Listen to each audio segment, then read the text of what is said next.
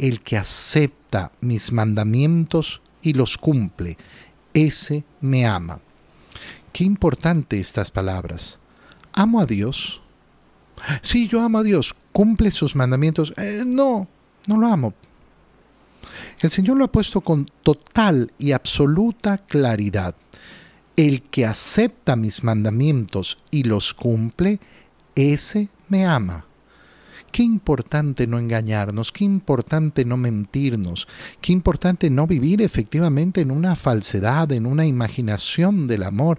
Yo amo mucho a Dios, yo amo mucho a Dios. Hermano mío, ni siquiera vas a misa el domingo. No comulgas.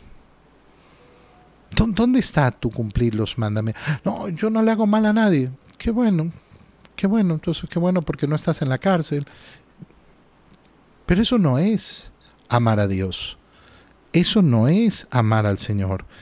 El que acepta mis mandamientos y los cumple, ese me ama. Y al que me ama a mí, lo amará mi Padre. Mira cómo hemos hablado en los últimos días justamente de entrar en esa relación de amor entre el Padre y el Hijo y cómo lo expresa de una manera tan preciosa nuestro Señor. Al que me ama a mí, lo amará mi Padre, y yo también lo amaré y me manifestaré a él. Entonces interrumpe Judas y nos especifica el evangelista porque Judas ha salido ya del cenáculo. Entonces Judas, no el Iscariote, sino Judas Tadeo. Señor, ¿por qué razón a nosotros sí te nos se nos vas a manifestar y al mundo no? Es una pregunta justa. Señor, la manifestación del, del, del, Mesías tenía que ser para el mundo. ¿Qué ha ocurrido? ¿Por qué, ¿Por qué esta forma de realizarlo? ¿Por qué no te vas a manifestar a todos? ¿Qué, qué es lo que ha cambiado? ¿Qué, qué, ¿Qué es lo que sucede? Y mira qué precioso, qué bonito. ¿Por qué? Porque al final lo que está respondiendo el Señor es algo muy sencillo y muy profundo. Bueno, es que para eso están ustedes. Yo me voy a manifestar al mundo justamente a través de ustedes si es que ustedes me aman y ustedes me van a amar si cumplen mis mandamientos. ¿Qué les ha dicho el Señor? El Señor les ha dicho que si se aman los unos a los otros como Él los ha amado, entonces todos reconocerán que son discípulos del Señor. Entonces se hará presente el Señor. Eso es lo que leímos ayer domingo. Y al continuar esta idea, ustedes, ustedes en el cumplimiento de mis mandamientos me harán presente en el mundo. Ustedes son los encargados de manifestarme al mundo.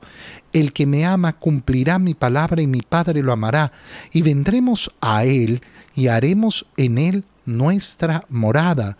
Entran a participar de esa relación de amor entre el Padre y el Hijo. Y al participar de esta relación, ¿qué es lo que ocurre? que ustedes van a hacernos presente en el mundo. Nosotros haremos nuestra morada, ustedes se van a convertir en ese templo santo a través del cual se va a manifestar la grandeza de Dios al mundo. En cambio, el que no me ama no va a cumplir mis palabras, y las palabras que están oyendo no son mías, sino del Padre, es decir, el que no me ama y no cumple mis palabras, no ama al Padre, no ama a Dios. De nuevo, yo no cumplo con lo que el Señor me manda, no lo amo.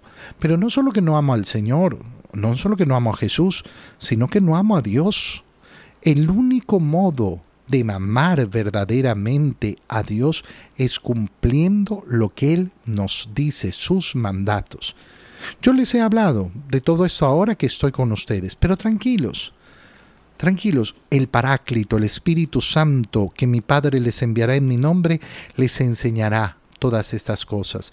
¿Qué le está diciendo a Judas delante de su pregunta? Miren, todavía hay muchas cosas que no logran comprender, que no logran entender. Yo se las he enseñado, pero todavía, todavía su corazón, su mente, no tienen la disposición para entenderlas en su totalidad.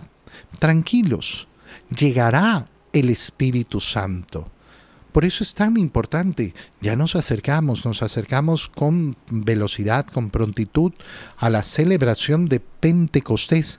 Y qué importante es que entonces tengamos en nuestro corazón el deseo de esa acción del Espíritu Santo que nos ilumina y nos hace comprender las enseñanzas de Jesús, el Paráclito, el Espíritu Santo, que mi Padre les enviará en mi nombre, porque el Espíritu Santo procede del Padre y del Hijo, les enseñará y les recordará todo cuanto yo les he dicho.